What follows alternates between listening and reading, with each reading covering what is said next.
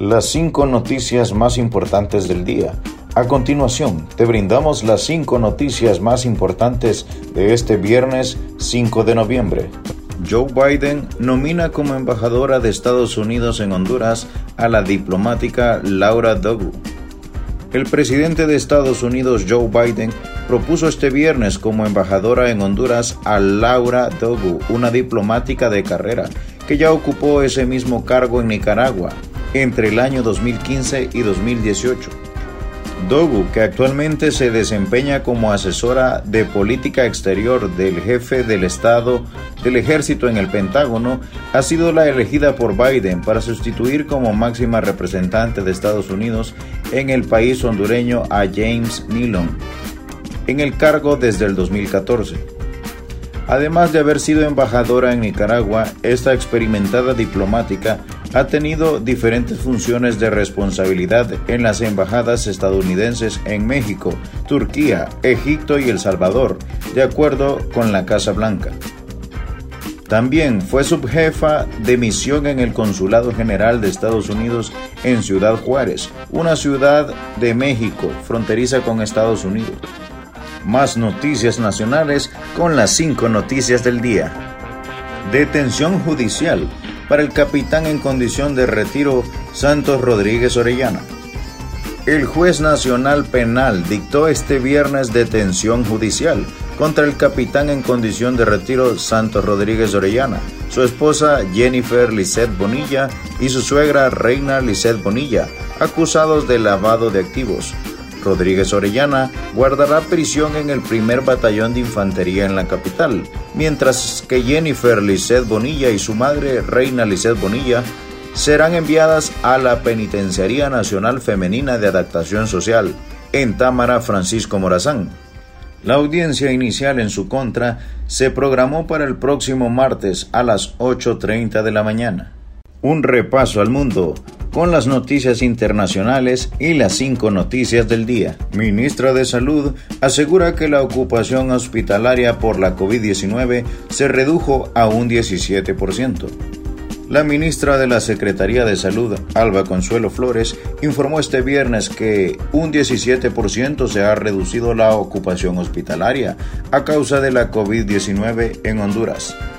La funcionaria señaló que la reducción hospitalaria es producto de la vacunación contra la COVID-19. Afortunadamente, hoy tenemos un 17% de ocupación hospitalaria. Esto es producto de la estrategia de vacunación que hemos realizado a nivel nacional, dijo la funcionaria. Flores señaló que el objetivo es llegar a cero en las ocupaciones hospitalarias, así como en el número de muertos a causa del virus que provoca hasta el momento, el 17% es el menor registro durante casi dos años de pandemia desde que se decretó la emergencia sanitaria en marzo de 2020. Seguimos la actualización informativa con las cinco noticias del día. Inicia el vacunatón 2.0 para la zona centro-sur-oriente de Honduras. Autoridades de la Secretaría de Salud inauguraron este viernes el vacunatón 2.0 contra la COVID-19 en la zona centro, sur y oriente de Honduras, como seguimiento a la eficaz estrategia para reducir la tasa de mortalidad e incidencia de casos de la COVID-19 en el menor tiempo posible. La actividad tiene el objetivo de vacunar el mayor número de personas elegibles el jefe de la región metropolitana de salud del Distrito Central, Harry Book, indicó que se estará aplicando vacunas de Pfizer a la mayor población. Mayores de 12 años sin restricciones. Primera dosis de Pfizer.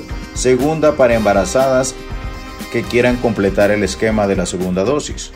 Al mismo tiempo señaló que los puntos fijos de vacunación en el Distrito Central son 8 tenemos ocho puntos fijos para el vacunatón, que son Campo Parada Marte y el Polideportivo Vehicular y Peatonal, Instituto Central Vicente Cáceres, Campo Parada Marte, Instituto Luis Bográn, Escuela Monseñor Fiallos, Escuela Estados Unidos, Parque Central, Escuela Carillas, allá en Zambrano, y lo que es en las canchas de la San Miguel.